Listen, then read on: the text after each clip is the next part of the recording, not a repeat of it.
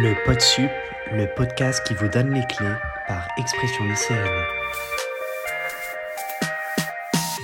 Bonjour à toutes et à tous, bienvenue dans les podcasts d'Expression lycéenne consacrés à la philosophie et à la vie lycéenne. Je suis Aurélia, étudiante à Sciences Po et présente pour vous aider à y voir plus clair en philosophie et aujourd'hui dans le fonctionnement des parcours sup et dans la vie post-bac. Alors aujourd'hui, on se retrouve pour parler d'un sujet qui fâche un petit peu en novembre, Parcoursup. Alors que vous ayez une idée précise ou non d'un métier, d'un domaine d'études, ne vous inquiétez pas, je suis passée par là également et je vais vous aider. Pas d'inquiétude, je vous comprends.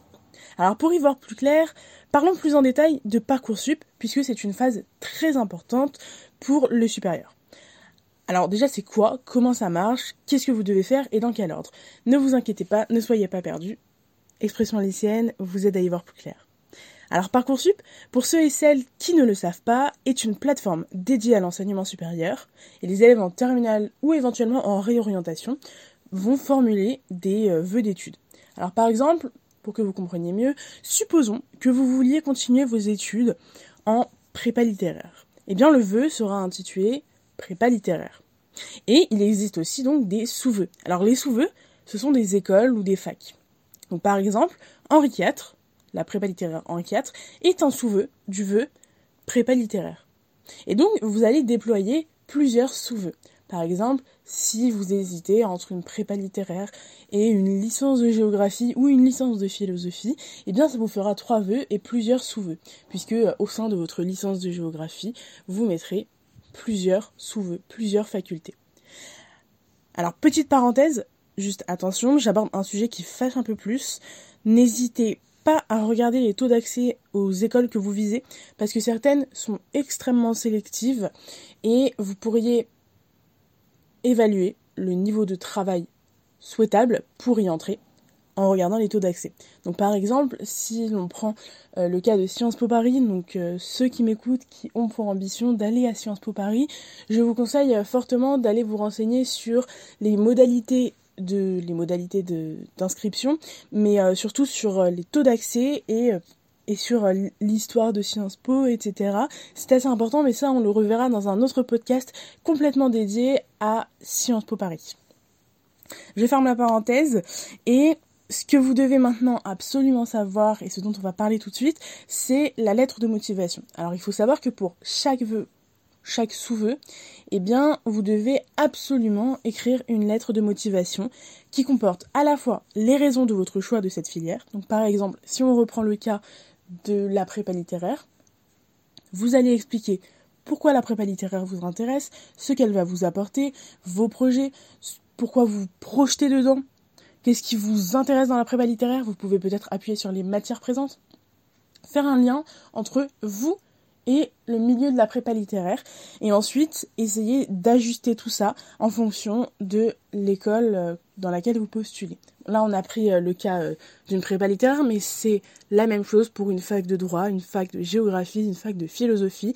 Vous devez absolument rédiger une lettre de motivation qui va à la fois comporter les raisons pour lesquelles vous choisissez cette filière-là, mais aussi pourquoi vous choisissez spécifiquement cette école-là. Pourquoi vous mettez ce vœu-là et pas, euh, et pas un autre. Voilà.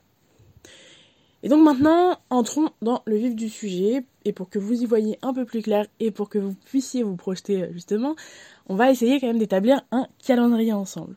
Alors le 20 décembre, vous pourrez accéder au moteur de recherche Parcoursup qui vous présente les écoles, les facs, mais surtout les taux d'admission et parfois les conditions d'admission.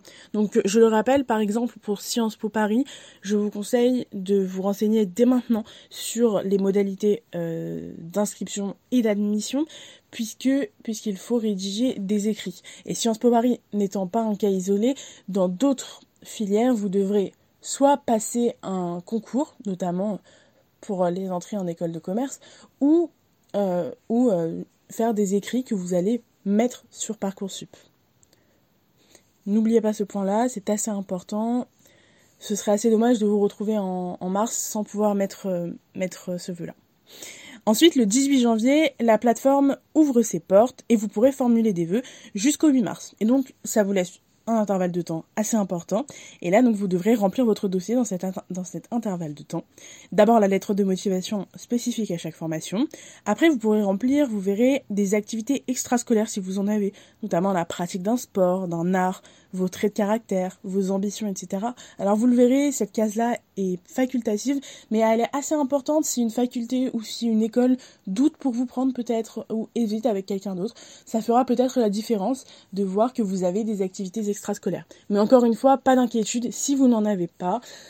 Parlez plutôt de vous, de votre personnalité, qu'est-ce qui vous, fait de votre personne une personne intéressante? Et puis dernier point, si vous êtes encore en seconde ou en première et que vous hésitez sur le choix de vos spécialités, réfléchissez bien si vous avez un domaine d'études en particulier, allez vous renseigner sur euh, ce domaine d'études là, voir si s'il n'y a pas des spécialités qui sont préconisées. Notamment, je pense à la filière donc médecine qui euh, qui accepte plutôt des élèves avec un profil plutôt scientifique, c'est-à-dire maths, physique, SVT, ou encore, euh, ou encore en prépa BL notamment, où euh, les maths sont, sont un critère essentiel. N'hésitez vraiment pas à vous renseigner sur ces points-là, et nous nous retrouverons la semaine prochaine, cette fois-ci pour parler de philosophie, de l'inconscient, et nous nous retrouvons la semaine prochaine.